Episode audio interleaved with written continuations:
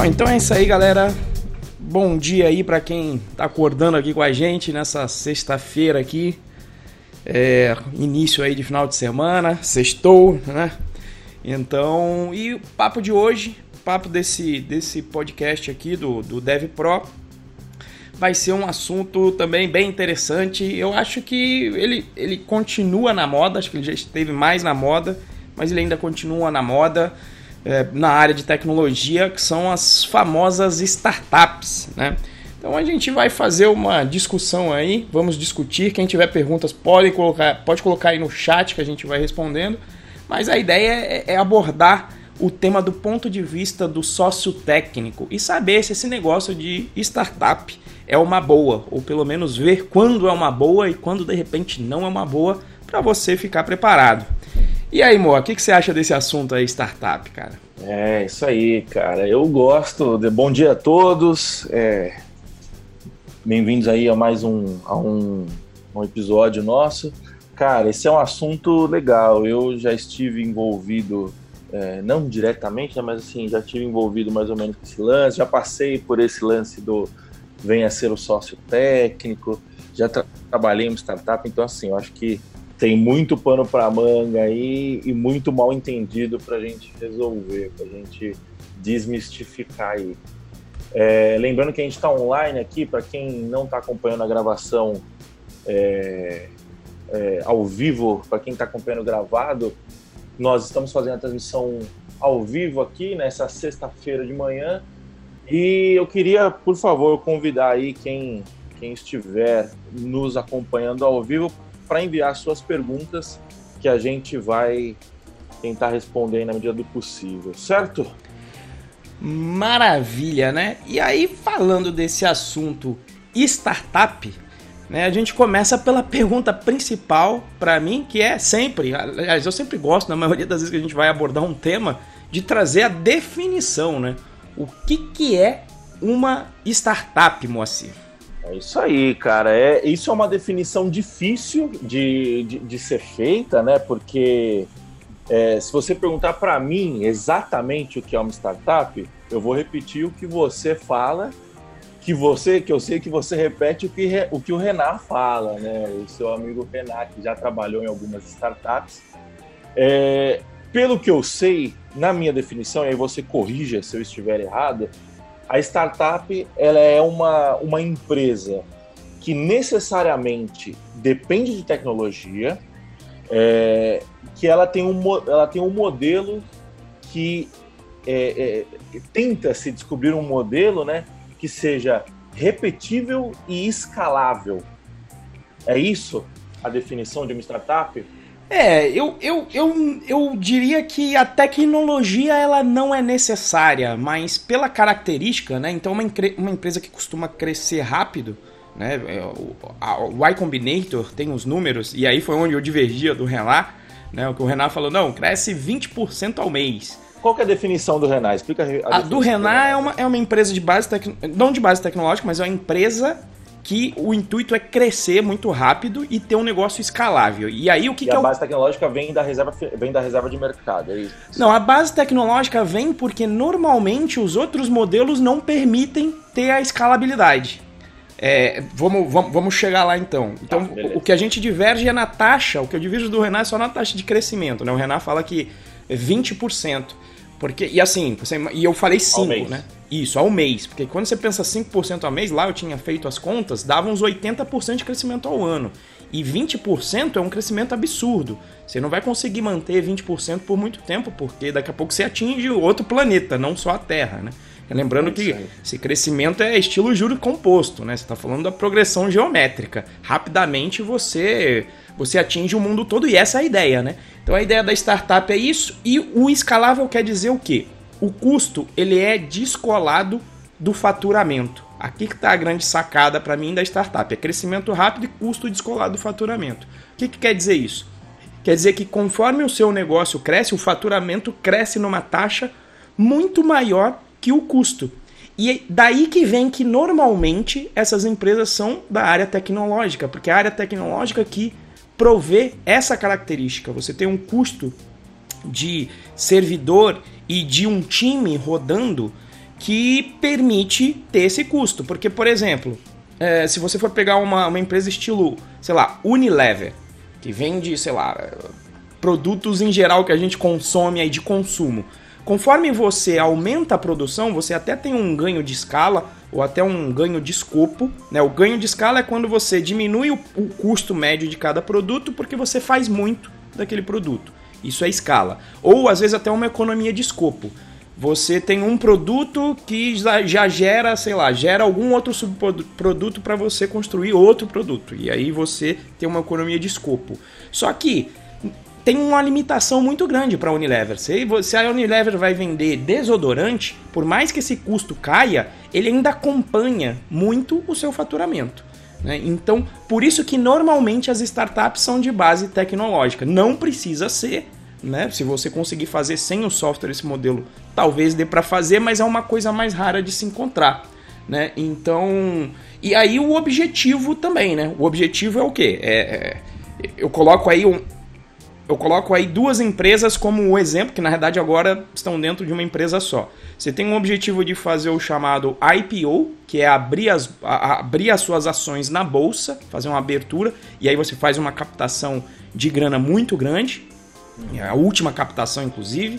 Tem várias captações de grana aí no caminho, de repente, eu acho que a gente nem colocou na pauta, de repente a gente, a gente pode até abordar essas captações e, e colocar o nome aos bois aí. O que, que é o anjo, o que, que é o, um, um Sirius A, um Sirius B e o, IP, e o IPO. Tá? Então a ideia é você chegar no IPO ou ser comprada por outra empresa. Exemplo muito claro de empresa que foi até o IPO, Facebook. Fez o, o, o planejamento todo, fez ali o, o, o, caminho normal de uma startup, principalmente americana. Pegou investimento com o investidor anjo, que é aquele que acredita no, no, acredita no negócio a primeira. Na verdade, antes do anjo ainda tem os chamados. Como é que é? Não, tem três o anjo, Fs. depois vem o Seed. É, antes disso tem os três Fs lá, né? É, friend, Fools and Family. Ou seja, primeiro só um idiota. Esse é o anjo. Não, esse é o antes do anjo ainda. Ah, é o antes do anjo? É o antes. Acho, acho, que no Brasil esse é o anjo, né? Porque o pessoal. Bom, enfim. É, isso aí. Porque assim, é você vai começar o negócio. para você apresentar para um investidor anjo. Né? E aí você tem Gavia Angels. No Brasil agora tem tido mais agora, de, de investidores anjos. É, o, meu, o, o, que eu conheço, é, existe esse, é o FFF, né? Friends, Family and, and Fools. Isso. É, em Fools. Que uma tradução livre seria amigos, familiares idiotas. e idiotas. É, que é o cara que vai acreditar quando não existe nada, né? Isso. Quando simplesmente um PowerPoint. É, pelo que eu entendo, no Brasil há um pouco dessa, é, dessa mistura. Assim, o, o, o cenário de, de, de, de, venting, é, de, de capital de risco no Brasil, né? Ele é um pouco. Ele é muito mais incipiente do que o cenário de capital de risco nos Estados Unidos, né? Então, assim, nos Estados Unidos você tem é, uma Bay Area da vida, que é onde nasce as, os maiores projetos do, do, do, do mundo, né? É, Facebook está lá, o Google está lá, né? E, cara, assim, é outro cenário, a economia é muito mais desenvolvida, a economia é muito mais aberta do que a brasileira tal, né? É, então, assim, esse negócio de. Tem um, tem um podcast muito bom que, que é o, o Like a Boss, do, do pessoal da, da Alura. E lá eles falam muito disso. Eles entrevistaram uma vez um cara que era, sobre, que era, um, que era um, um gestor de um, de um fundo de capital de risco, né? E, cara, o, o negócio aqui é muito incipiente. Daqui, se você falar cinco anos atrás, não existia isso, entendeu? É, então, assim, mistura um pouco é, o, o, o, tipo de capital, né? Então, por exemplo, o que, o que é considerado um, um Series A aqui, lá nos Estados Unidos é considerado um seed ainda. Os caras fazem, os caras, os caras fazem Series A de 3 milhões de dólares. Ah, sim, você está falando em, em, em termos de, de, volume. E aqui o Series A é 500 mil reais. Né? 500 mil já pode ser considerado um Series A e tal, né? Mas assim, eu acho que esse, é, essa parte é importante a gente dar uma, uma pincelada, é, mas eu acho que o, o, ponto aqui é muito mais a gente falar sobre, sobre o assunto, é, sobre a, a visão tecnológica isso, da parada. Né? Que, como é. que nós, programadores, é, podemos nos posicionar, podemos é, pegar essas oportunidades que a gente tem nas startups, fugir das, das enrascadas, do, do, dos riscos que a gente pode, pode encontrar, né? Bom, é, eu acho que assim, quando a gente está falando de startup, eu acho que a gente tem assim muito claro pelo menos eu tenho, né? Eu acho que você também tem, é, muito claro qual, o que, que é oportunidade e o que, que é cagada. Né? O que, que assim é. Qual, qual, você tem. É, o startup, eu acho que. Ele, as startups eu acho que é muito 880, né? Você tem a chance de se dar muito bem. E quando eu tô falando de se dar muito bem, não tô falando só de dinheiro, tá? Eu tô falando de oportunidade de crescimento, oportunidade de amadurecimento. É, de dinheiro, na verdade, eu acho que a chance de você se dar bem é, é quase nula. Mas é, é, muito claro o que que, o, o, que que é as oportunidades de você se dar bem, as oportunidades de você se dar mal. Na sua visão, como que você acha que, que dá para você. A, a primeira, assim, qual que é o formato que os caras te apresentam, né? Como que costuma ser uma proposta padrão na startup? E me fala, você acha que você acha que essas propostas são boas, são ruins? Vamos, vamos partir em cima disso. É, rapaz, então. É, bom, comecei nesse mundo aí de startup, né, na verdade, logo que eu saí da FAB, eu trabalhei na P2D, que era para fazer um sistema de saúde. Depois eu trabalhei no Que Mágico, uma outra Antes startup. do ITA ainda ou depois do ITA? É, logo depois do ITA. Me formei, trabalhei como militar seis meses no Rio, pedi baixa porque não queria ficar fazendo o trabalho que eu estava fazendo lá. Eu já fui trabalhar em startup de saída. Né? É, e aí, qual é a parte boa de uma startup? Em geral, ela é pequena e por conta disso você vai ter que desenvolver várias habilidades que possivelmente numa empresa grande você vai ser só uma engrenagem ali. Você não conhece o sistema como um todo, a parte de geração de valor. E, e, e, na empresa pequena você vai ter noção daquilo tudo, daquilo tudo e você vai ter então mais autonomia e mais responsabilidade, né? E aí estava ali naquela fase da, da, da época do, de rede social e, e, principalmente quando eu saí, da, da, quando eu não estava nas empresas, era muita proposta naquela época, continua ainda hoje. É, mas aí eu, eu fiquei até famoso aqui em São José por dizer vários nãos para startup, porque eu, eu, eu, pelo menos fui aprendendo a avaliar um pouco melhor as oportunidades. Por quê? É, porque tem, eu não sei se ainda tem, porque agora o pessoal já não chega tanto, porque sabe que é difícil agora que eu vou trabalhar numa startup, e aí a gente vai desenrolar aqui as razões. É, mas tinha assim, um, um padrão, amor. O padrão era o seguinte: alguém chegava, eu tenho uma ideia incrível, é sempre assim, sempre uma ideia incrível. E a gente brincava sempre que para você ver a furada na época era só ver os buzzwords. Buzzwords era: eu tenho uma ideia incrível, uma ideia que vai envolver rede social. é, tinha, eu acho, tinha ainda outro termo além de, mas esses aqui eram, eram ou criptomoeda hoje em dia, hoje em dia é com criptomoeda. Disruptivo. É, disruptivo isso. Todo o linguajar de startup. E aí vem com essa ideia toda e você vai ficar milionário porque você vai ter 10%. Era sempre 10%. E eu sempre, esse número sempre foi capcioso. E eu sempre perguntava, por que 10%? Por que não 20%? Por que não 5%? Por que não 1%? Por que não 50%? Né? E, eu, eu, e eu não sei, para mim eu, eu, eu, sempre fiz piada com isso, que é sempre o 10% do garçom. Né? E toda vez que, que vem essas. Quando é furada, em geral é uma pessoa que não conhece até esse mundo de startup, está começando. É, se o cara conhece, ele não oferece 10% para começo de conversa. Isso, e aí é um aventureiro que só tem a ideia, em geral não conhece do mercado, só tem uma ideia mirabolante. E. E aí eu tenho uma ideia mirabolante, e eu não, só que eu não tenho dinheiro. E aí eu preciso de alguém para executar, porque normalmente a ideia envolve a parte de tecnologia, ele vai buscar um sócio técnico. Como ele não tem condição de te pagar um salário de mercado, ele vai te oferecer ações. Né? Vai, então, tu vai te oferecer uma parte da empresa que é 10%. E aí começa toda a, a digamos para mim, a confusão nesse mundo, porque quando se fala de ação, de ação, e a gente vai abordar isso, existem vários tipos de ação. Nem, todos, nem todo 10% é igual a outro 10%, dependendo do modelo como o, o, o projeto foi concebido legalmente. E normalmente, como são as pessoas novas, os techs novos que costumam é, aceitar esse tipo de proposta, e em geral as pessoas novas são as que não conhecem de legislação, às vezes nem as mais velhas, eu não, não sou um expert, eu só conheço não, algumas. Conhece. Isso. Talvez nem o advogado do assunto conheça 100%. É isso aí. Mas, assim, não conhece, entra nessa sem entender, sem fazer conta, sem calcular risco, retorno.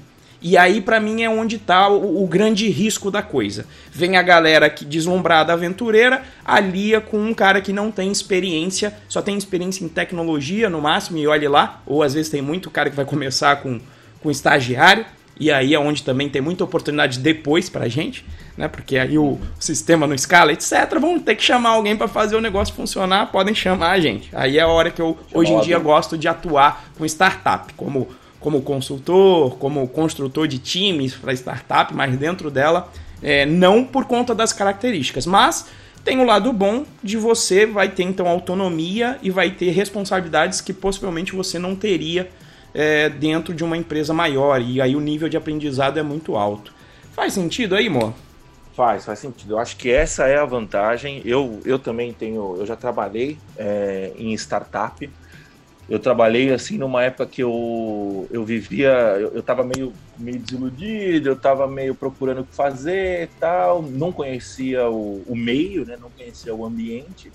E aí, cara, foi sensacional, né? Porra, eu posso trabalhar de bermuda, porra, o, o, o, fulano ali entrou no começo, ele foi o primeiro, foi, foi o primeiro programador, aí os caras fizeram a saída e fizeram a saída acho que em 8 milhões, 9 milhões, aí eu começava a fazer conta, né, de tipo, porra, ele deve ter X%, então ele acho que vai conseguir uma saída boa, né, e aí você é, começa a ser iludido por esse, por esse cenário, né, a startup que eu trabalhei, os caras tinham acabado de começar um. Eles tinham acabado de receber um investimento, né, uma rodada de investimento, e então eles estavam contratando. Né, o, tanto é que eu, ofere, eu, fui, eu fazer um freela para os caras, os caras, né, a gente tá precisando de um cara de Python Senior aqui para montar a equipe e tal. E fiz a proposta, os caras aceitaram de primeira. Eu falei, puta, fiz, fiz uma proposta ruim, né? E então, assim, eu, eu, eu, eu, vivi esse cenário, só que é o seguinte, beleza, até. É, essa é a parte boa da startup, né? É, qual que é a parte ruim, na minha opinião? E o ruim é, é relativo, porque dá para extrair coisa boa de todo o cenário. É que, cara, você vai trabalhar que nem um condenado. Você vai trabalhar, você não vai mais ter vida, é, você vai acordar cedo, se lancear, e tem ping-pong, tem videogame, tem piscina de bolinha. Isso daí foi feito para te deixar lá dentro a maior quantidade de tempo possível. Entendeu? Então, assim, a gente, onde eu trabalhava, a gente terminava o expediente, a gente ficava jogando baralho, tomando cerveja e comendo esfirra. Isso era gostoso pra caralho.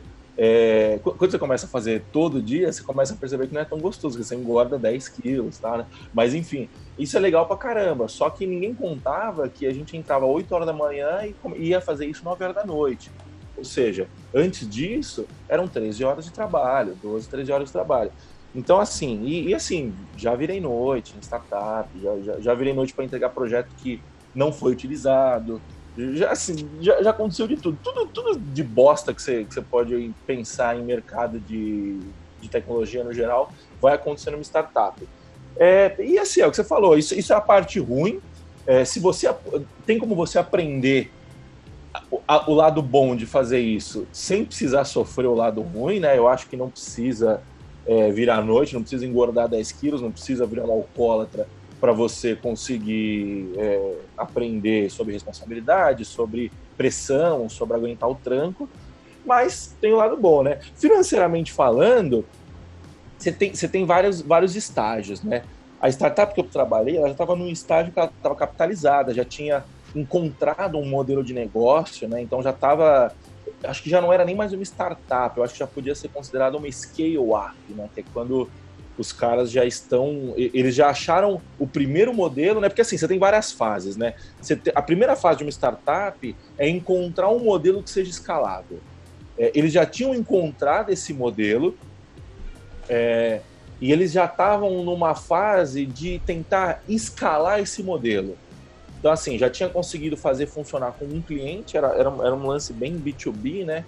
É, já tinha conseguido é, fazer funcionar com um cliente, agora estavam querendo fazer funcionar com mais clientes, né? Então eu entrei nessa fase, já tinha dinheiro, é, um dos fundos mais famosos lá da Vila Olímpia tinha, tinha um aportado já grana na, na, nessa startup e estava na fase de crescimento.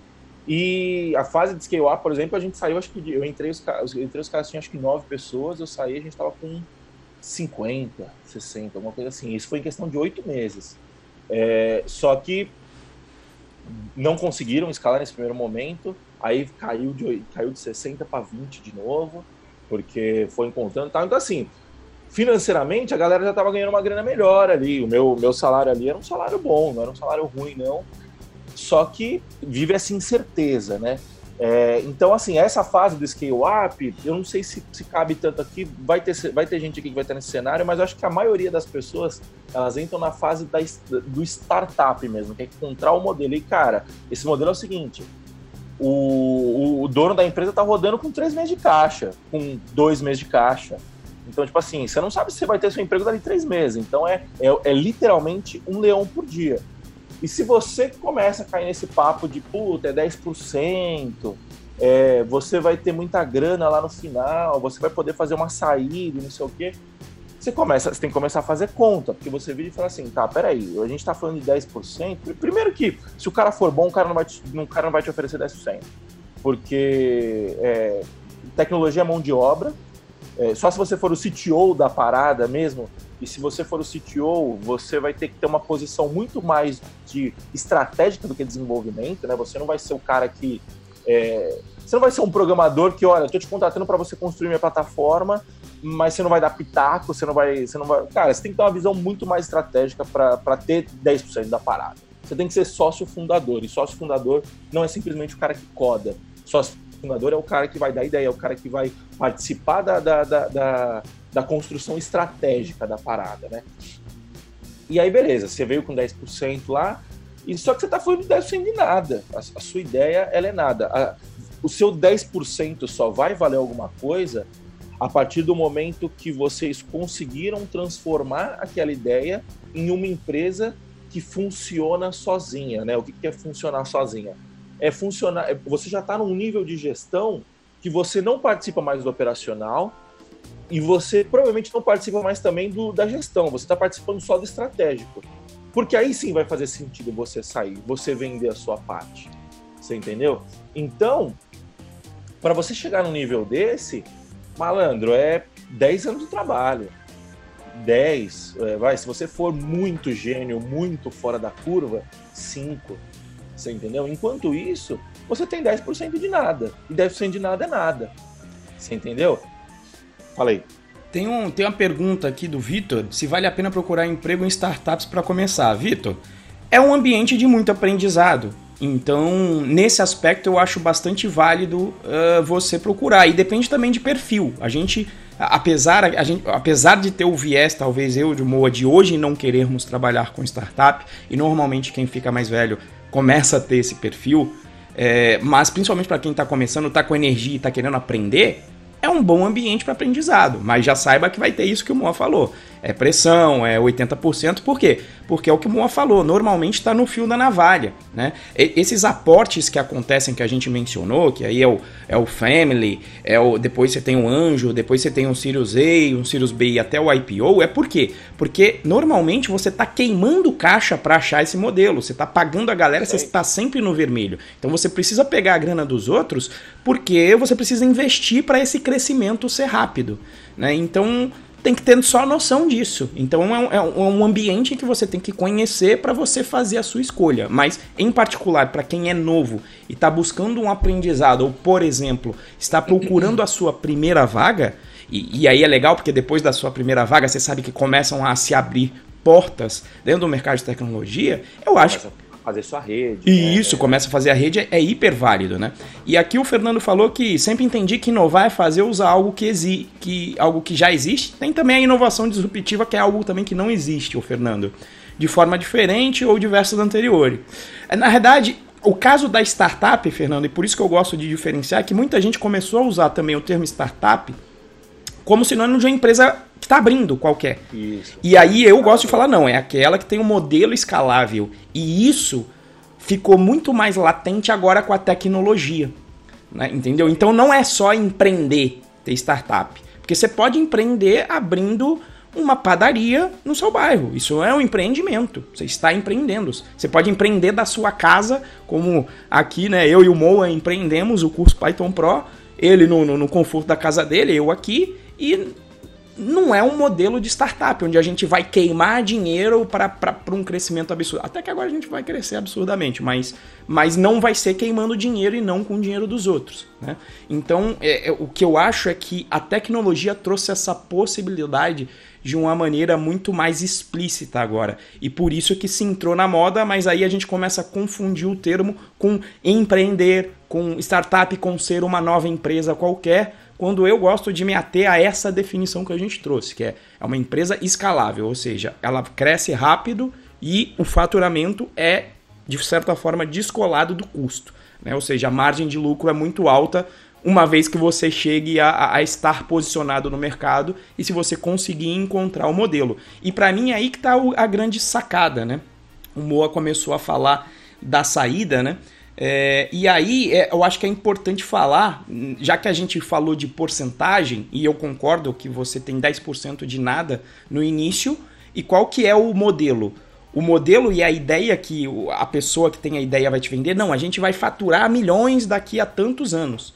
E aí você vai fazer uma conta lá, bom, 10% desses milhões, quanto que, que vai ser, no fim das contas? E essa é a conta perigosa, porque aí a gente tem que falar sobre um assunto que o que, que é o equity. E aí eu, eu passo a bola aí para você, boa. O que, que é o equity?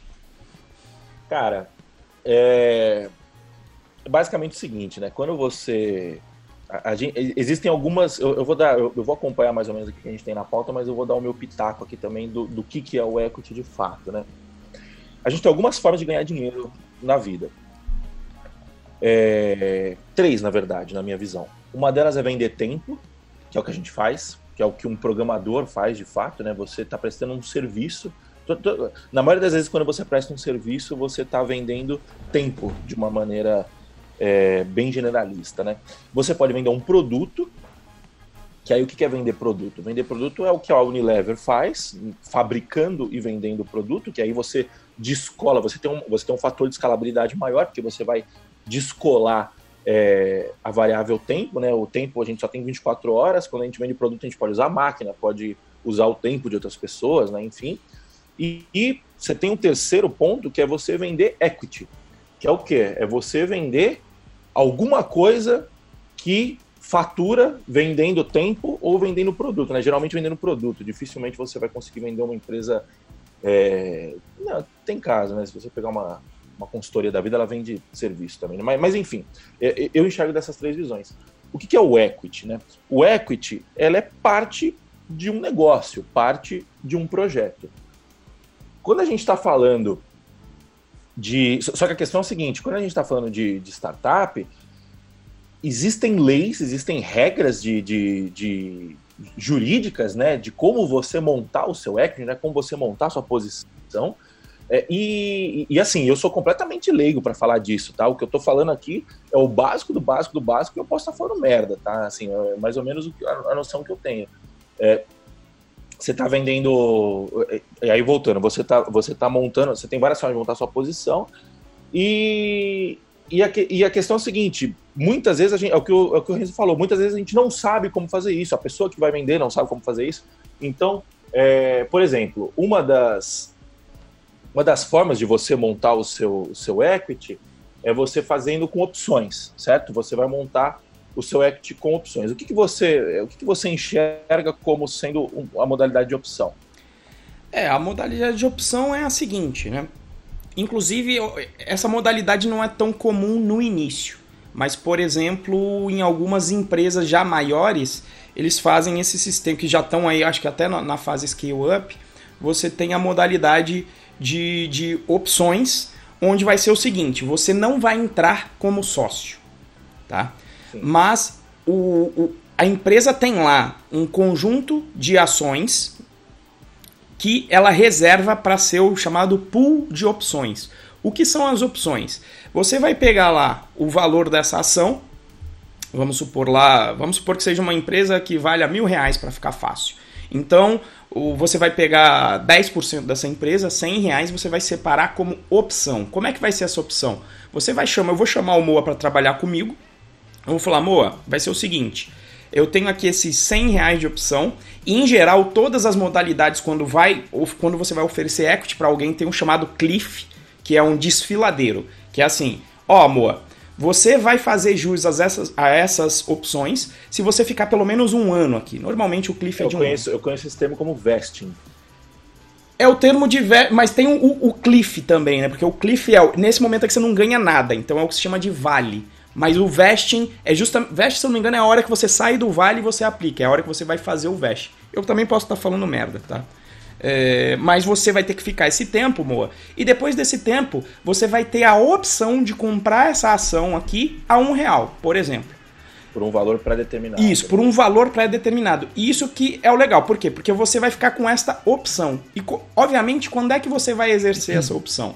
Se chegar lá no final, essa empresa não deu certo, e a empresa agora, em vez de valer mil, ela vale 100, você não vai exercer a sua opção, porque você vai estar tá comprando uma, uma ação a um real e ela agora vale 10 centavos. Porque ela foi para, né, valia mil, vale 100, então o que valia 100 agora vale 10 reais. Você não vai comprar então 10 reais por 100. Você vai no mercado normal e compra a um.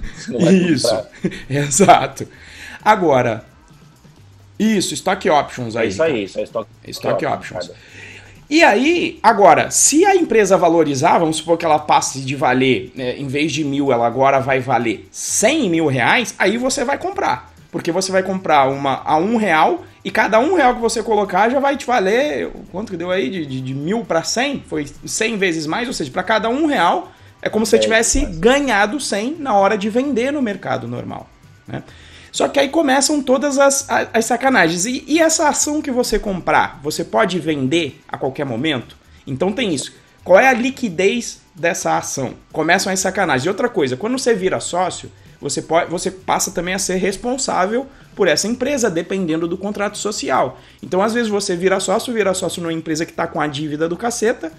E apesar de, de a gente ter na legislação empresa de responsabilidade limitada, no Brasil, a insegurança jurídica é enorme. E aí, todo mundo que tem uma empresa é o empresário que tem grana e é rico sempre.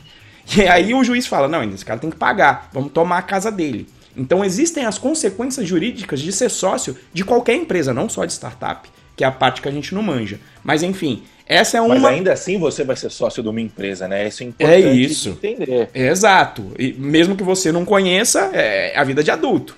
Você não conhecer a legislação não implica em que você não vai sofrer as consequências quando se acontecer alguma coisa que implique em consequências ruins para você. Então, a primeira seria aí essa parte de opção, né, que é uma parte, e a outra é a parte mais normal, que seria você já começar com um pedaço, pode ter o cliff também, mas você simplesmente já fazer jus a um pedaço da empresa. Só que nem todo pedaço é igual. O que, que eu estou falando aqui? Tem um tipo de ação que a gente fala que pode ser diluída. Eu não sei o termo do tipo, mas tem ação que você pode ser diluída e ação que você não pode ser diluído. Então o que, que eu estou falando? A gente falou que existem vários aportes no meio do caminho. Se você tem 10% da empresa, vamos supor de novo, né? Você tem 10%, a empresa vale mil, você tem 100. Se a sua ação pode ser diluída, significa que se entrar alguém, se entrar um investidor anjo que, sei lá, que vai comprar 10% da empresa, você vai ter a sua parte diluída. Então significa. Porque esse cara está comprando uma parte Isso. da empresa, né? esse, esse, essa porcentagem precisa sair da, de algum de lugar. algum lugar. né? Então tem empresa que já te dá os 10% e fica tudo ok e ela não vai ser diluída, mas inclusive é meio incomum de fazer porque a galera, principalmente a novata, ela não faz isso, que é o ideal. Que é quando cria a empresa, tem muita empresa que já faz assim. Eu vou criar a empresa e eu já vou separar 30% dessa empresa, já não vai ser de ninguém, vai ser uns 30% reservado para quem for entrar na empresa. E aí você pode ter ação que não é diluída. Você fala, não, eu tenho 10% e se entrar mais gente vai pegar desses 30% que a gente já reservou para isso. Beleza, você não é diluído. Agora, tem empresa em que essa porcentagem todo mundo tem uma parte. Então, se vai entrar alguém, essa porcentagem tem que sair de algum lugar. Então, pode ser que você tenha um conjunto de ações que não sejam diluíveis e ter um outro conjunto que é. E, em geral, esse conjunto que é é pra galera que não, não entende ou não fez a conta. Então, se alguém vir comprar 10% da empresa, se você tem 10%, alguém vem e compra 10%, 10% de 10% vai dar 1%. Então, você tinha 10% antes e agora você passa a ter 9%. Então, você tem que começar a fazer as contas. De um, de um, de um papo maior também, né? É, tipo assim, você tinha. Vamos supor que o capital social da empresa. O que é o capital. Explica acho que é válido. O que é um capital social mesmo? Acho que pode mandar bala aí, amor. Diga aí. Manda bala tá, aí no capital, capital social. social. basicamente, é o dinheiro, é, é, é o, o, patrimônio inicial da empresa, né? Seria mais ou menos assim.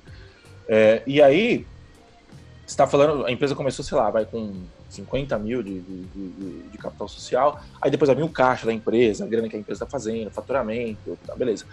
Você, tá, você tem 100, existe uma, existe, existem é, um 100% de um todo, né? E aí esse 100% está dividido, vamos supor que eu e o Renzo somos sócios, 50-50. É, aí entrou um terceiro. Aí a gente fala assim, puta, nós não somos sócios técnicos, a gente precisa de um programador. Vamos dar 10% para ele. Aí o Renzo fica com 45, eu fico com 45, o programador fica com 10.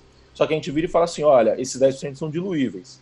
Então a gente tem uma parte ali que custa, a gente tem 100 mil, por exemplo, de capital social.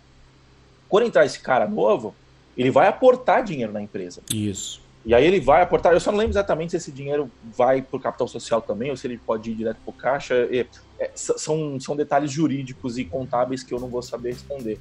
Mas ele vai aportar, então é, ele vai comprar 10%. Aí esses 10% a gente fala assim, bom, beleza, vamos, vamos tirar proporcionalmente. E em geral em cima de um valuation maior do que a empresa vale, né? Porque ele está vendo uma projeção para o futuro, ele está enxergando é, a projeção para daqui ele vê a projeção, anos. desconta o tempo, ele, é uma técnica que chama fluxo de caixa descontado. Geralmente o pessoal tem que...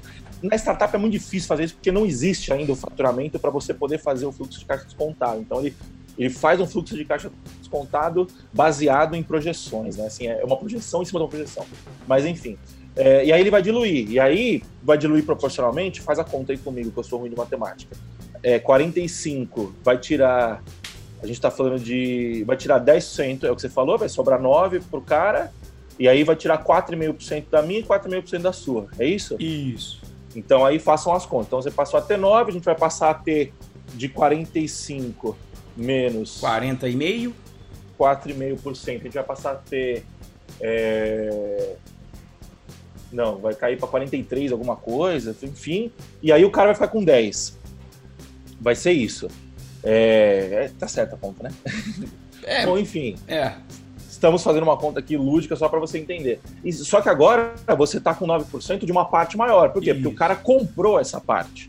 É, e até existem, existe investimento primário, investimento secundário. O primário é quando o cara aporta no caixa da empresa. Então ele comprou, ele colocou é, é essa esse dinheiro foi para o caixa da empresa e ele passou a ter 10% da empresa, sei lá. É, e tem o secundário, porque quando, quando a gente está falando de secundário, o cara está comprando uma parte dos outros sócios. Então, esse dinheiro ele já está indo para o bolso do sócio. O secundário, é, só quando a gente está falando de IPO, tá um nível muito lá para cima, por quê? Porque o cara está aportando esses 10% para usar esse dinheiro para crescer. Isso. Então, que, assim, que é o que a galera negócio? confunde, né? Ganhou, ganhou, foi investido, agora você tá rico, né, amor? Então, não tem nada a ver. Você continua tendo 9% de nada. Por quê? Você continua... Por que, que é 9% de nada? É 9% de uma promessa. Você continua tendo 9%, tendo 9% de uma promessa. Então, essa promessa ela vai se realizar o quê? Quando você chegar, quando a gente estiver falando de é, Series C, é, ou, ou, ou, então. Series C ainda não rola, né? Quando a gente está falando de uma saída de fato, né? Que é, é ou você ser comprado por uma outra empresa que seria o caso do Instagram, por exemplo. O Instagram, é, se não me engano, viveu dois, três anos sem dar lucro, acho que foi 3 milhões, 4 milhões investidos, de dólares investidos. E aí o Facebook veio e comprou, porque o Facebook olhou e falou assim: peraí, eu quero usar a base desses caras para é, fazer propaganda. Ou você pode fazer um IPO, que aí o que, que é o IPO? Ele ainda assim é uma, uma um series, se a gente for falar, né? É Sim. uma rodada de investimento. É a última, né? Só que é a última, exatamente. Então o cara tá se capitalizando, que o cara vira e fala assim: bom, eu tenho uma empresa aqui, o Uber fez o IPO há pouco tempo e deu merda. Tá tendo o lance da U-Work também, o Jimmy tá aí na, audi na audiência. O Jimmy acho que pode explicar melhor um pouquinho o que aconteceu no lance da, U, da WeWork, que os caras estão falando que teve fraude, caramba. Mas o que, que é? É você virar e falar assim: bom, quando a gente está falando de uma empresa limitada, está virando primeiro para os seus FFFs, que são os Families, families Friends in Full, in Fulls, que você tem uma ideia e você quer vender essa ideia para eles, aí o cara vai e compra a primeira parte. Depois você fala para o anjo, olha, eu tenho essa ideia aqui, você está comprando mais uma parte da ideia. Aí você vai para o fundo de investimento. Fundo de investimento, olha, fundo, eu tenho essa ideia aqui, a gente tem esses números, a gente projeta ter é, esse, esse faturamento aqui ao longo do tempo. Aí, para o fundo, você está vendendo uma ideia também. Obviamente, é uma ideia que na prática você está vendendo equity, você está vendendo a capacidade do cara comprar um negócio que hoje vale X e ali, dali X, dali Y anos vai estar tá valendo 100X, 1000X. É, só que você vai estar sempre vendendo a ideia. O IPO é a sua última venda de ideia, só que o IPO é um negócio muito mais estruturado, via de regra, né? O Eike Batista fez um IPO de ideias, mas o IPO você vai chegar no cara e falar assim, olha, a gente já tem cinco anos, a gente já faturou tanto, a gente tem essa projeção, a nossa, a nossa escala vem sendo essa, a gente vem crescendo 50% ao ano, 100% ao ano, alguma coisa assim, né? E só que aí, como você está precisando de uma grana tão gigante, tão grande, você não vai mais pro... precisando assim, você bolou um projeto que precisa de um aporte tão grande assim, você não vai mais para simplesmente para um fundo, você vai para vários fundos e eventualmente pessoas físicas também, né? Teve muita gente que vendeu, que comprou é, papel aí do Uber quando abriu, né? Então é mais ou menos isso. Mas assim, entenda que voltando ao, ao lance, né, 10% do quê? Você vai começar a ter 10% de alguma coisa, você vai ter 10% de alguma coisa, quando, primeiro, quando rolar o IPO, por quê?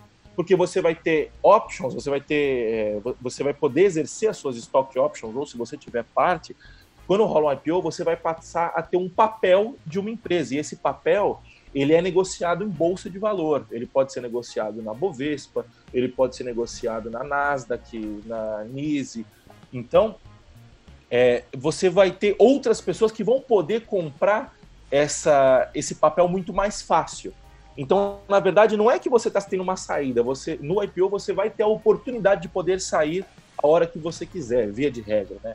E é, você... tem, tem uma galera que não. Tem, é, Sim, tipo, o Zuckerberg não, não poderia sair. Tem lá um, quem tem mais equity em geral, eles não, não podem sair. Pode. Hoje em dia, hoje em dia é, Ou, isso. Hoje em dia, Hoje em dia ele pode, mas você tem. Ou seja, é um cliff para eles também, né? Ou seja, a gente vai abrir, só que tem um risco muito grande quando você abre o IPO, do cara vazar, sei lá, ele tem um esquema que ele conseguiu enganar todo mundo e ele tá na empresa, ele, ele faz o IPO, pega a grana da galera e some. Então, para evitar sim. isso, em geral, quem tem muito equity não e, pode. E por que, né? que existe esse vesting, né? É importante entender por que, que existe esse cliff, esse vesting. Porque é o seguinte, é, a, até chegar no IPO, é, Vamos voltar um pouquinho, vamos falar do começo, né? Que eu acho que é o que é um cenário que mais, tá mais é, palatável para a gente, é mais, é mais plausível para a gente. Hum, quando a gente está falando de uma empresa, é, o que é uma empresa? Né? Uma empresa é, ela, ela é basicamente formada de pessoas, produto e processo, né? São os três P's do, Mark, do Marcos Lemone. Você já assistiu esse, esse, essa série? Chama O Sócio. É o produto, pessoa e processo. É, quando a gente tá ah, tá sei, sei, começo, já vi sim, já vi sim, lembrei. Quando a gente está falando do começo de uma empresa, ela falta um P nessa empresa, que é o processo. Uma empresa no começo, e, e quando a gente fala começo, a gente não está falando de meses, a gente está falando de anos, a gente está falando de quatro, cinco anos. É, e, e numa fase de escala, de crescimento, falta o processo. E o que, que acontece? Quando falta o processo, as pessoas se tornam muito importantes. Então, o vesting vem disso. O vesting vai vir porque você vai virar e falar assim, porra, eu sou, é, eu fui convidado para ser o CTO dessa empresa. Você vai ser o cara que vai deter todo o know-how tecnológico daquela empresa. Se você sai da empresa naquele momento, a empresa quebra porque ninguém vai saber como que faz para fazer deploy, ninguém vai saber como que faz, como que o sistema tal funciona, ninguém vai saber como que a gente, é, o, que, que, o que, que aquele código legado quer dizer. Por quê? Porque você, na, na, no, você optou por crescimento e em determinado momento você vai abrir mão de qualidade, você vai abrir mão de processo, você vai abrir mão de documentação. É, assim, hoje em dia, quem, quem é mais sênior abre menos mão disso, mas abre mão, assim, não, é, não tem como você crescer tendo qualidade. Isso é fato, tem, tendo 100% de qualidade, né? O, o, que o pessoal faz é tentar achar aí um, um meio termo aí de, de, de custo-benefício entre qualidade e crescimento. Então esse vesting vem disso. Então, voltando, eu vou ter 10%, 10 do quê? Cara, o cara tá te oferecendo hoje para você ter 10% de alguma de uma ideia, você vai conseguir realizar esses 10%, se conseguir, é uma chance de 99,99999 de não conseguir, daqui 10 anos. Você só vai conseguir realizar esses 10% daqui 10 anos. E aí entra a nossa famosa continha de padeiro. Qual que é a continha de padeiro? Você vira e fala assim: "Vamos lá, malandro. Eu tenho, eu sou um profissional de 25 anos, dificilmente alguém vai oferecer uma oportunidade de ah, venha ser o meu CTO para alguém que acabou de entrar no mercado, assim, só se o cara for muito gênio, se ele estiver saindo de uma escola que, que tem, tenha embasado ele muito bem, mas geralmente você vai pegar o cara ali nos 26, 27, mais ou menos isso. Faz sentido para você? É... Faz. E aí. Não, pode ser um pouquinho mais novo às vezes. É... Mas, mas é aí. Mas geralmente 25. é um cara que tem um, que tem um valor de mercado já. É, é. Ele já trabalhou. É um cara, já, né? Isso, é um cara que já vai, tá, já vai ter capacidade de ganhar vai, os seus 7, 8 mil reais por mês aí no mercado. Por aí. Vamos falar em ano, né? A gente vai estar falando de um cara que já tem capacidade de fazer uns 100 mil por ano. É, aí, você vai, aí você vai começar a fazer sua continha de padeiros. Vai falar, bom, eu vou ter que trabalhar de graça, porque não tem dinheiro, ou então eu vou ter que fazer uma retirada mínima. Você não vai, ninguém, se o cara te permitir tirar 8 mil reais por mês de uma empresa que está começando, essa empresa vai quebrar. Você vai estar tá é saqueando isso. a empresa, porque você vai estar tá tirando dinheiro do crescimento da empresa para sustentar a sua vida pessoal. E aí você começa a fazer a conta, você fala assim, bom, eu tenho chance de ter uma. A empresa vai valer 100 milhões daqui a 10 anos. Lembrando que um bi é um unicórnio, que é difícil para. Você deve ter o quê? Cinco, seis unicórnios no Brasil hoje. Por aí. Dez. É... Foi quando eu desisti aí... da startup, foi quando eu vi a. O, eu vi duas listas. Eu vi a cemitério de startups é. e eu vi qual foi a venda. Tinha um, na, na lista de e-mail Startup Brasil tinha lista de vendas de, de todas as startups brasileiras. Então era assim, aqui no Brasil, na realidade, é, saídas aí, vendas para mais de 100 milhas já era uma coisa rara. Para um bilhão realmente é unicórnio, mas para mais de 100 milhões já é difícil. Essa que é a, a pegada. A gente está falando de 100 milhões, a gente está falando de é, 100 milhões. Você não vai ter 10%, você vai chegar nesses 100 milhões, você vai ter, sei lá, tipo 2, 3, se você tiver muita sorte. 3% de, de, de 100 milhões são 300 mil reais, é isso? Não, são 3 milhões 3 de reais. milhões de reais. São 3 milhões de reais. Em 10 anos. Em 10 anos. Então a gente está falando 3 milhões de reais. Então 3, 1, 2, 3, 4, 5, 6. Dividido por 10 anos, que são 120 meses. A gente está falando de 25 mil reais por mês. Se rolar, ótimo. Agora vamos fazer uma continha. Em 10 anos, você sendo, você consegue desenvolver a sua carreira na minha opinião, para você ganhar 25 mil reais por mês. Você não vai conseguir, obviamente, tirar na média, né? Mas você Isso. já vai estar num patamar. Agora, cara, você está falando. Você está abrindo mão de ganhar, vai, vamos colocar aqui na média, em 10 anos, você vai tirar 10 mil por mês? Você acha factível esse número? Factível total. Você vai começar tirando 5. Vai chegar nos 15 tirar, ali, no normal. 15, vai tirar na média de 10, 10 mil por mês. A gente está falando 10 mil por mês, vezes 120, a gente está falando de 1 milhão e 200. Você vai estar tá abrindo. Tudo bem, você vai ganhar salário nesse meio tempo, tal. Você está falando de 3 milhões de, de, de faturamento, 3 milhões de, de, de, lucro. Você já vai ter feito aí os seus uma milha. Você já vai ter feito esses 1 milhão e 200. Só a questão é o seguinte: no começo, que é a parte mais difícil de todas, você vai estar tá abrindo mão de ganhar, sei lá, 500, 600 mil para apostar numa ideia que tem 99,9999% de chance de dar errado. Você entendeu? Você já fez essa conta alguma vez, não fez? Eu fiz e coloquei o link aí. Foi quando eu decidi sair, porque foi isso. Era se... a sua conta. A conta era assim, era 10%. Aí eu, eu fui ver, eu falei, porra, vai valer milhões e não sei o que lá. Eu fui ver, vai valer milhões? Deixa eu ver aqui no mercado como é que tá a venda. Aí eu olhei, tinha lá Buscapé vendido acho que a 200 milhões, que já era um, meio unicórnio pra gente, tal, tal, tal. A maioria vendendo entre 50 aqui. Eu fiz justamente essa conta. Falei, porra, mas 50, eu vou demorar 5 anos me fudendo aqui de trabalhar. Foi justamente essa conta que eu fiz de custo de oportunidade e eu coloquei uma planilha nesse bloco. Que aí eu planilhei, eu falei, porra, mas é, é quer dizer, eu estou correndo um negócio que tem a chance de 1% de, da chance, arredondando muito, mas não é 1%, é 0,1%, um risco danado de eu acabar fudido lá no final, sendo que se eu trabalhar aqui de boas, com as minhas no mercado, é, padrão mercado, minhas 40 horas ou até vim diminuindo com o tempo, gerando valor, eu vou chegar justamente aí. Foi nessa conta mais ou menos um terço. E aí eu vou mais além. Quando uma pessoa investe na empresa, o investidor, ele quer ganhar de 5 a, a 10 a 100 vezes mais o que ele investiu.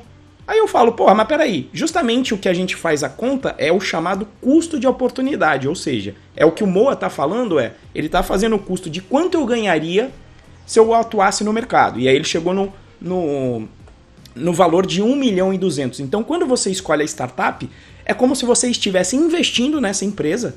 1 milhão e 200. 1 milhão e 200. Obviamente que aí eu fiz a conta do seguinte: quanto mais salário você tirar, menos você está investindo. Então eu fiz essa conta de colocar o salário que você porque vai. ninguém vai deixar você tirar um salário grande. E isso não vai, porque senão ele contrata uma, deixar... uma pessoa no mercado e não vai... dá equity. Isso, exatamente. O investidor não vai deixar você tirar um salário grande, porque o investidor vai virar para você e falar assim: Ô malandro, eu tô colocando meu dinheiro aqui, então se eu tô abrindo mão do meu dinheiro, você que é sócio também tem que abrir. E isso. Então o que vai acontecer? Você vai ser um CTO de uma empresa que fatura, vai, vamos, vamos colocar aqui cenários, a gente está colocando, a gente tá colocando um cenário perfeito aqui, que a chance de, a chance de acontecer isso ela é um pouquinho maior do que você ganhar na Mega Sena. É, você está colocando um cenário que o cara, você vai estar tá tocando uma empresa que vai estar tá faturando, sei lá, 50 milhões por ano, 60 milhões por ano, e você provavelmente vai ser um CTO que vai estar tá tirando 10 pau por mês. É isso. Por quê? Porque o valor que você. O seu valor não está no seu salário. A, a, a mentalidade de startup é a seguinte: eu preciso fazer isso dar certo. Todo, tudo o que eu não. Tudo que eu puder fazer para não tirar dinheiro daqui de dentro, eu vou fazer. Eu preciso só sobreviver. Então, você vai, você vai ser um CTO de uma empresa que vai estar tá faturando dinheiro pra caralho. Se você vai para o mercado e você é CTO de uma empresa que fatura 60 milhões, Cara, quanto você acha que ganha um CTO de uma empresa que fatura 60 milhões? Ó, no mínimo, se for muito ruim de negociação, pelo menos o que você tinha falado de 25. Se, 25 se, se, entre 20 e 25 se for meio ruim de negociação, na minha opinião. E aí você vai estar tá ganhando 10 em vez de estar tá ganhando 25. Isso. Por quê? Porque você vai estar tá apostando no seu equity lá na frente de fazer saída. É, o ponto disso é o seguinte: é, a conta que, que é feita é você está assumindo um puta risco, mas assim, um puta, puta, puta. Obviamente não estamos falando aqui de, de aprendizado, né? O aprendizado é, é sensacional. Se você for CTO de um, se você quebrar, vai lá no, no, Quando você estiver na fase do scale-up, você quebrar, você vai ter um valor de mercado do caralho, porque você vai estar. Tá, você já vai ter passado por diversas experiências tal. Sim. É assim, não, não, é, não é só o dinheiro nessa parte. Sim, é o aprendizado. Mas o ponto é, é, você vai estar tá trocando uma, uma, um, um, início de carreira que pode ser um início de carreira normal, digamos assim, né? Por um início de carreira completamente arriscado. Que se der certo, você vai colher os frutos. E aí é, é duvidável também se esses frutos valem o, o, o, risco. Na minha opinião, não vale nunca, não vale nem fudendo. É, depende de cada um, né? Mas depende de cada um, você, cada um tem sua verdade, né? Mas é, você vai estar tá correndo, sendo que você vai poder estar tá trabalhando num, é, você vai estar tá podendo montar a sua carreira de uma forma muito mais estabilizada, digamos assim, é, e, e, e, conseguir chegar lá na frente no mesmo lugar, você entendeu? Assim, e, e se não conseguir chegar no mesmo lugar, é, você pode não chegar lá na frente no mesmo lugar, mas durante toda a sua trajetória o seu risco foi muito menor. Isso. Então, assim, é, no fim das contas, a, a, conclusão que eu cheguei também de quando eu não quis mais brincar de startup é que startup é jogo de gente muito grande. É jogo de gente grande pra cacete. Então, tipo assim, você vai ter que saber é, negociar, você vai ter que saber gerir uma empresa, você vai ter que saber trabalhar numa pressão absurda. Porque imagina, vem o fundo e coloca 3 milhas no seu bolso, no bolso da sua empresa, o fundo vai virar e falar assim, amigão, eu quero esse dinheiro de volta, eu quero 100, eu, quero, eu coloquei 3, eu quero 300 de volta o mais rápido possível. Puta, mas eu preciso tirar férias. Férias? Férias é o cacete, você precisa fazer, essa, você precisa fazer meu dinheiro voltar. Você entendeu? Então a gente está falando de jogo grande, é, é, é gente que. É, porque o que acontece é o seguinte: você vai falar assim, puta, eu não estou disposto a pagar esse preço. Eu não estou disposto a pagar esse preço, o Renzo não está disposto a pagar esse preço, e a real é que 99,9999% das pessoas não estão dispostas a pagar esse preço. E se essas pessoas, e se você não está disposto a pagar esse preço, o que vai se você não está disposto a pagar esse preço, mas acaba entrando no jogo achando que você está disposto a pagar, seja não conhecendo, seja não conhecendo o jogo, seja não se conhecendo, o que vai acontecer é que vai, você vai se frustrar e você vai quebrar. E, e aí eu sou meio pragmático, o Renato, de vez em quando, quando a gente conversa, ele sabe que eu sou simplão. Eu, eu, eu simplifico as coisas, porque como eu sou meio burro, eu tenho que simplificar as coisas para eu entender. Então eu fiz essa conta aí, e eu tenho aí um equity de uma startup que eu, que eu participei. E eu me lembro de uma vez. Você tem até hoje? Tenho, tá, ela tá aí. Volta e meia. Aí eu vou falar disso, que volta e meia eu tento fazer a saída. E nunca acontece. É, mas enfim. Aí a galera veio, não, agora a gente conseguiu o Sirius B e vai ter a saída da galera. E, e, a empresa agora vale 15 milhões de reais. Eu falei, é mesmo? Aí eu fiz as contas lá de padeiro. Falei, ó, seguinte, então é o seguinte, minha parte tá valendo 150 mil. Baseado nesse valuation. Me dá 30 agora. Nunca foi comprado. Então, é, é, é, o que eu falei, é uma liquidez que, que você não pode. Eu nunca contei com a, a sorte foi que pelo menos eu entrei no jogo assim. Eu entrei no jogo só ciente que era difícil de dar certo, e para mim é cassino. Ou seja, você vai jogar no cassino um dinheiro que você sabe que pode perder, que você vai perder e aquilo não existe. E foi sempre o meu pensamento. Mas e aí você tá. E, e, e, é um, e é uma questão interessante isso, né? Porque você fala assim, porra, se tá valendo 15 milhões e eu tô dando a oportunidade do cara comprar com 80% de desconto, é isso, né? Porque você tá 150, não, tá valendo quanto que você falou? Tava 150, eu falei, me dá 30.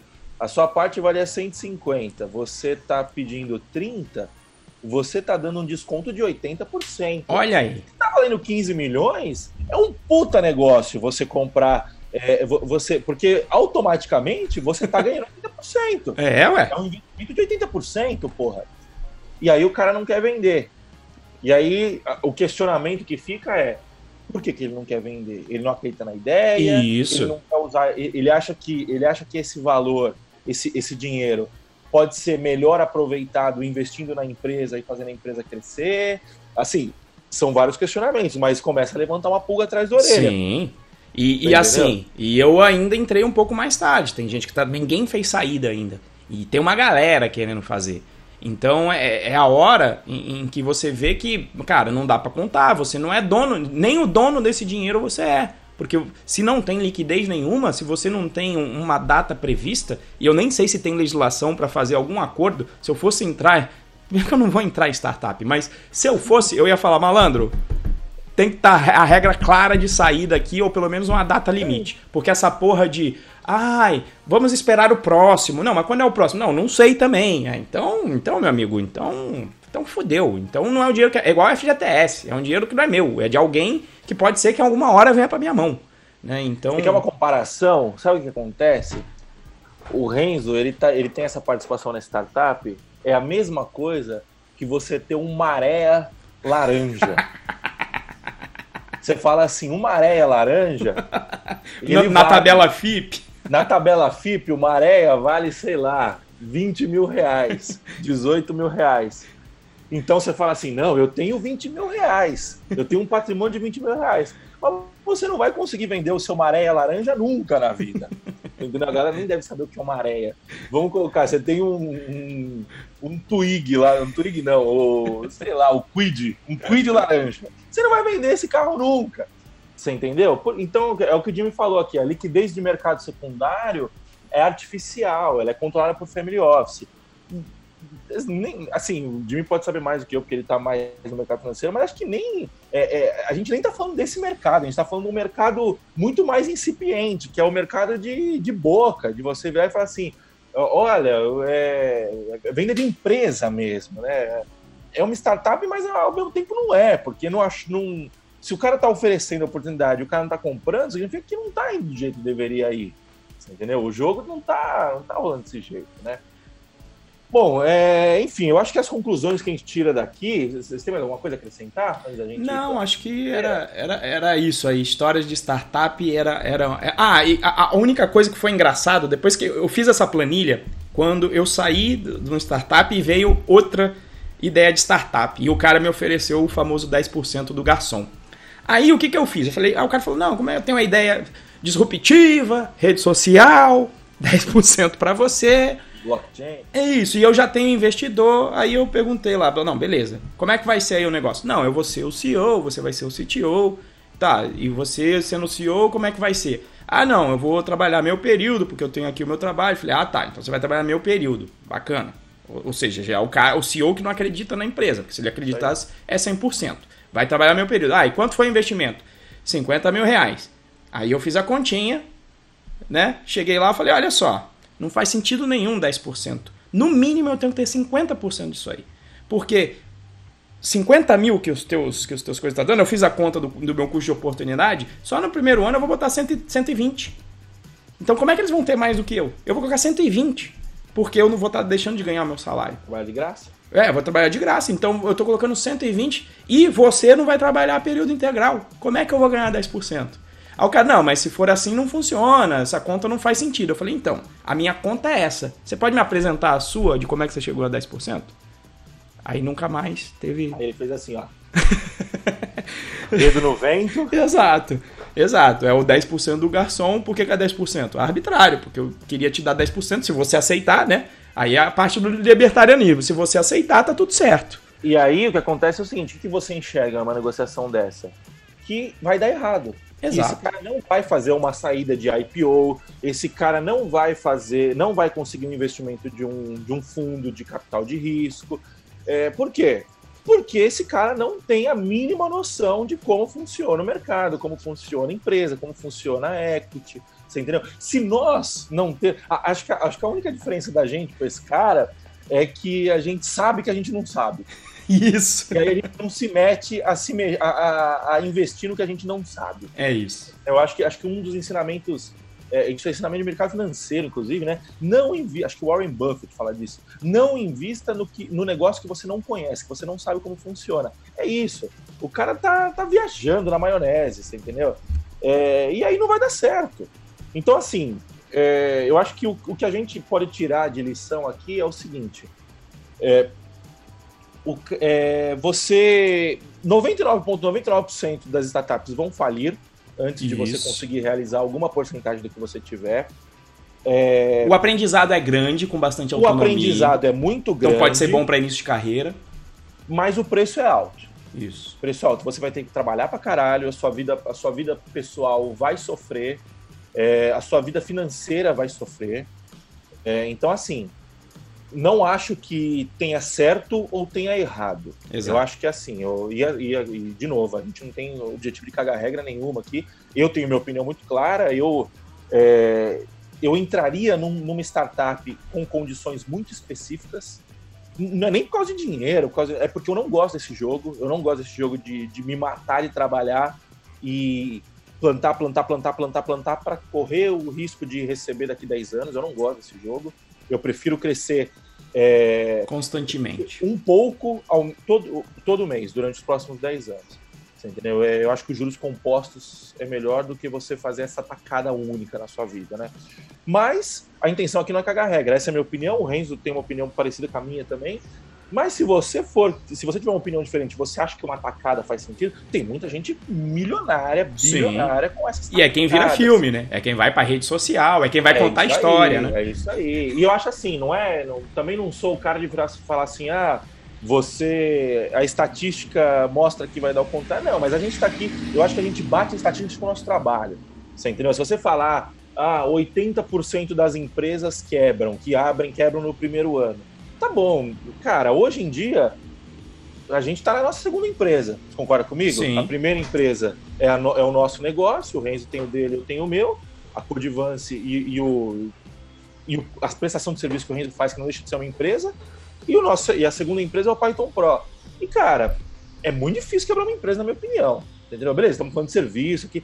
Muito difícil não, mas assim, eu acho que é muito maior do que. A, a chance é muito menor do que 80%. Sim. Por quê? Porque 80% das pessoas que abrem empresa também não sabem o que estão fazendo. Entendeu? Então, assim, a nossa habilidade está aqui para mitigar esse risco, né? Você, você mitiga estatísticas ruins com um trabalho bom, na minha opinião.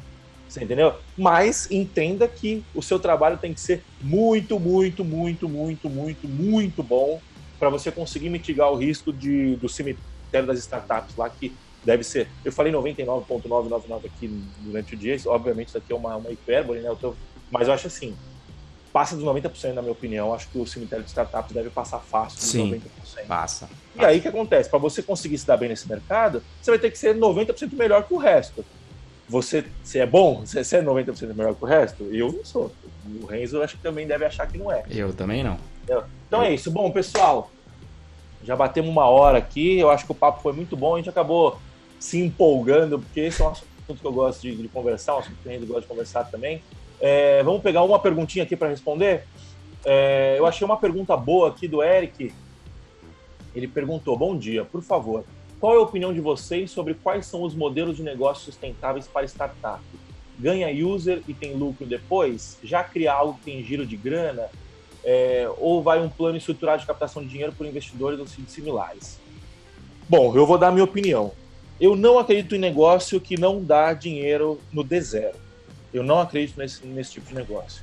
É, eu acho assim, você tem que, você, na minha opinião, o melhor modelo de negócio é o modelo de negócio que se financia com o próprio caixa. É, eu estava ouvindo um, um, podcast ontem, é um podcast muito bom que chama Do Zero ao Topo, e aí eles estavam entrevistando o cara que criou a Centauro, a loja Centauro, né, de tem todo o shopping o cara falou, cara, a gente queria crescer sempre no ritmo máximo de crescimento. Então ele falou, qual que era a nossa, qual que era nossa capacidade? Era o nosso caixa, a nossa capacidade de antecipar recebível e a nossa capacidade de zerar crédito em banco.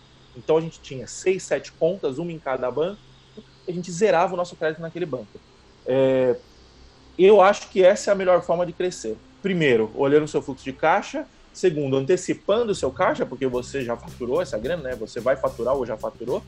É, e aí, se você quiser recorrer a, a empréstimos, é, eu acho que eu acho super válido você recorrer a empréstimos, só que não seria empréstimo, né? Seria financiamento, você recorrer financiamento de banco, mas eu acho que você tem que estar com a ideia muito mais consolidada, você tem que estar com a sua a sua máquina girando muito melhor. Aí você vai, que aí você vira e fica assim, bom, achei um modelo que é só colocar dinheiro. Aí você vai, é muito mais barato você pegar dinheiro no banco do que você pegar dinheiro de fundo. Geralmente esse povo pega dinheiro de fundo justamente porque o fundo não vem só com o dinheiro. Isso. O fundo vem com é, é o chamado smart money, né? Que o pessoal vem e coloca, além de aportar capital, aporta conhecimento. E isso é muito importante, né? É, eu, eu acho que é um conhecimento muito caro, na minha opinião.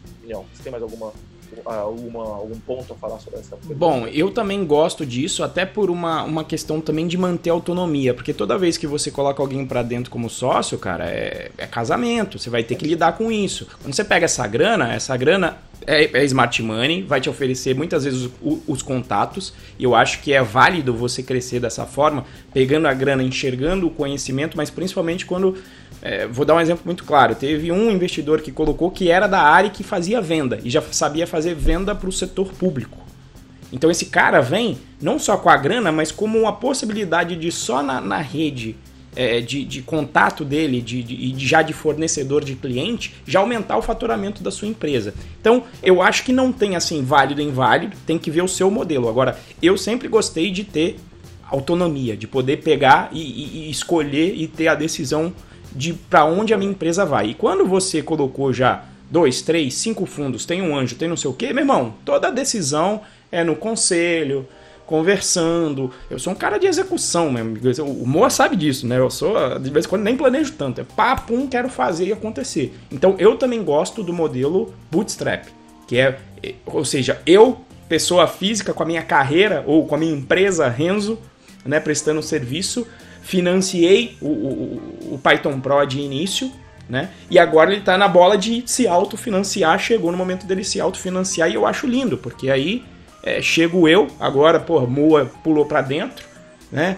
Luciano Ramalho ali, pronto. E a gente tem a, a autonomia total de tomar, de tomar as decisões sobre a empresa, sem ter que, que prestar essa conta toda hora, sem ter que ver fundo que vai querer fazer saída em tal data, sem ter que ter esse tipo de assunto. Agora, vale a pena ganhar o user e ter lucro depois? Tem que ver também um modelo que depende do ecossistema. No Brasil que eu tava, era o Brasil ali que depois chegou ainda em Dilma, você tava num mundo em que tinha aqui é, título do tesouro a 14% ao ano. Então um cara que tem grana, ele vai olhar e falar, caralho, se eu não fizer nada e deixar o dinheiro aqui sem correr risco nenhum, eu, eu, eu tenho 14. Então o que, que acontecia no modelo em que ia ter aporte? Quando vinha um anjo, em vez de pegar igual nos Estados Unidos, já era diferente, né? Às vezes você tá tendo até juros negativos. Então o cara, meu irmão, ele tem que investir em outra coisa. Então o dinheiro é mais barato. Vai trabalhar vagabundo. É isso. Aí o, o, anjo ele vai entrar, ele vai ter 5% na entrada. Aqui no Brasil não é incomum, a empresa tá mal, o cara vai lá e aporta, aporta lá uma grana e já pega 30%. Quando às vezes a pessoa chega aqui no Sirius aí no Brasil, ele não é dono mais da empresa. Não sobra. E por isso que o ganhar user para ter lucro depois aqui no Brasil se for para você não contar com seu dinheiro ou, e ter contar com dos outros, vai ser um dinheiro muito caro. E aí que eu acho que inviabiliza negócios como o Facebook aqui. É, na, na minha opinião, na minha opinião, é, é, tem o cenário brasileiro, tem o cenário mundial, que é bem diferente. Isso. O cenário brasileiro, cara, a gente tá no século XIX, se for comparar com o mundo. Mas a questão é a seguinte, é, eu via de regra, isso é uma opinião pessoal, tá? Uhum. Empírica. Via de regra, é, eu não acredito em negócio que cresce você colocando dinheiro. Você quer ver um exemplo? O Uber é um exemplo disso. O Uber, o iFood, o 99. Que é, é que tem uns que tal. dão, né? Você pega, eu acho que o Facebook agora dá dinheiro. Mas, então, mas o ponto é o seguinte: o, o, o quando você pega, por exemplo, o Uber, tá todo mundo questionando o IPO Sim. do Uber. Por quê? O que acontece é o seguinte: SMS toda hora. Você ganhou 10 reais de desconto. Você ganhou 15 reais de desconto. iFood, você ganhou 10 reais que vale até as 23,59. Que é isso? Eles estão ganhando, eles estão querendo ganhar mercado. Então acho que o lance é o seguinte, não é se você está pensando em, em, em, Eu acho que a única estratégia que é válida, mas que eu ainda não concordo, porque eu não gosto de jogar esse jogo, é você crescer base de user para você ganhar share de mercado. É para você ganhar fatia de mercado uhum. e e aí você ganha branding, por exemplo. Querendo ou não, o Uber virou sinônimo de carro compartilhado. Isso. Você não, você não fala eu vou chamar um carro compartilhado, você fala eu vou chamar um Uber, mesmo que você esteja discando no 99. Você entendeu? Então, assim, eu acho que é só a única questão, mas quando a gente está falando de começo, cara, é bolha das .com em, no, no, em 99, quando estourou, foi isso. Os caras estavam colocando dinheiro a rodo, e aí falava assim, foda-se, não preciso faturar agora. E cresce base, cresce base. Na minha opinião, a gente tá vivendo, a gente tá vivendo outra bolha, vai estourar essa porra. Já tá é. estourando, na minha opinião.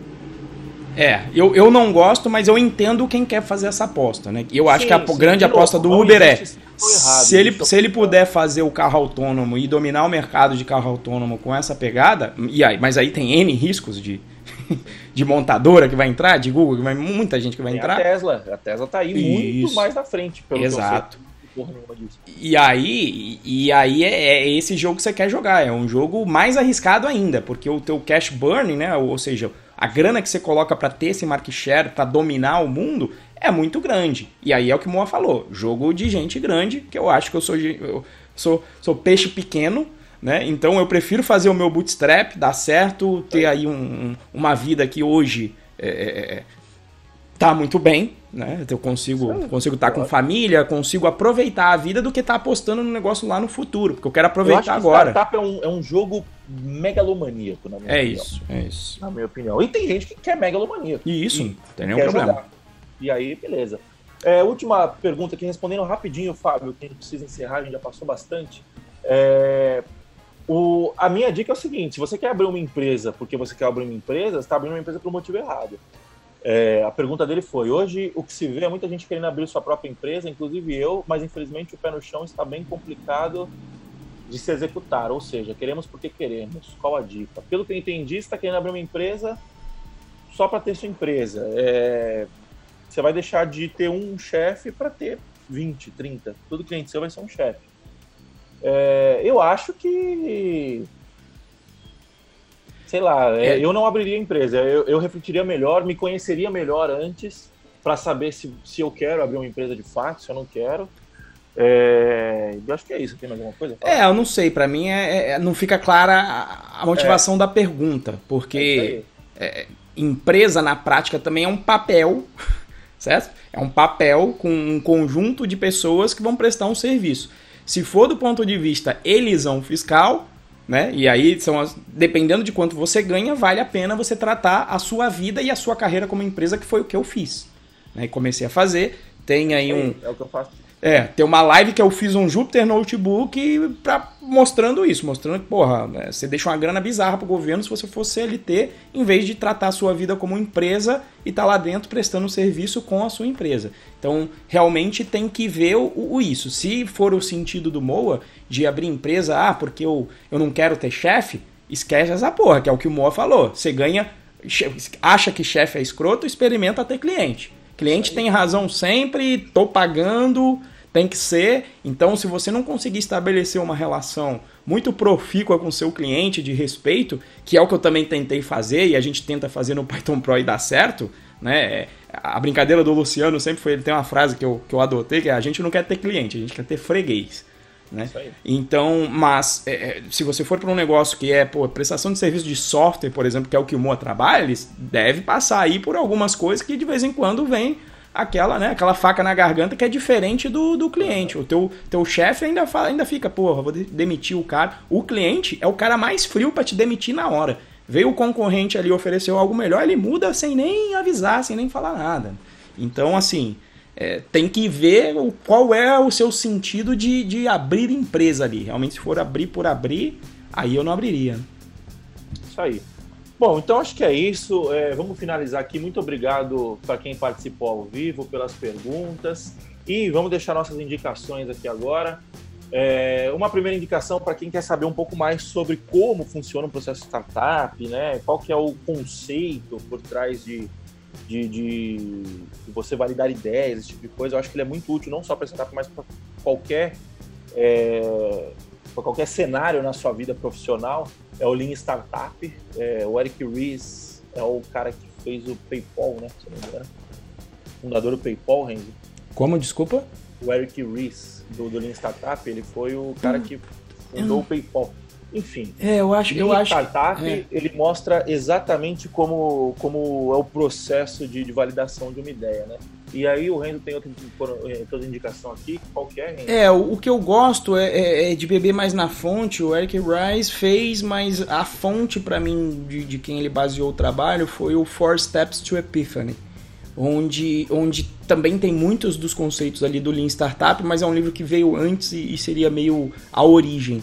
É, é, um livro que eu gostei bastante a leitura dele e é bem legal para você entender, é, porque ele vai contando a forma errada de fazer startup, que é justamente startup que não valida o, o, modelo de negócio dela no mercado, cria uma estrutura bizarra e ele dá um exemplo. Eu esqueci o nome da startup principal, mas é uma startup de mercado nos Estados Unidos, que acho que foi embora com a bolha de 2000, mas que, putz, os caras falaram: não, você não vai precisar mais ir no mercado, você vai comprar pela internet e a gente vai entregar. E o cara já começou montando centro de distribuição pelos Estados Unidos inteiro, queimando um caixa bizarro, para no final ele ver que as pessoas não queriam aquele serviço. Então ele vai te contando a história do que não fazer e como ele poderia ter validado. Né? Então é, é, um livro que eu gosto bastante, vai More na mesma pegada. Epiphany. Não, Epiphany. Eu, eu que escrevi errado aí. É Epiphany. Então é isso, pessoal. Muito obrigado pela companhia de vocês. E espero que vocês tenham tirado alguma coisa de útil aí desse nosso papo de maluco aqui. É, é isso aí. Valeu, pessoal. Até mais. Falou, até mais. Abraço, galera. Tchau, tchau.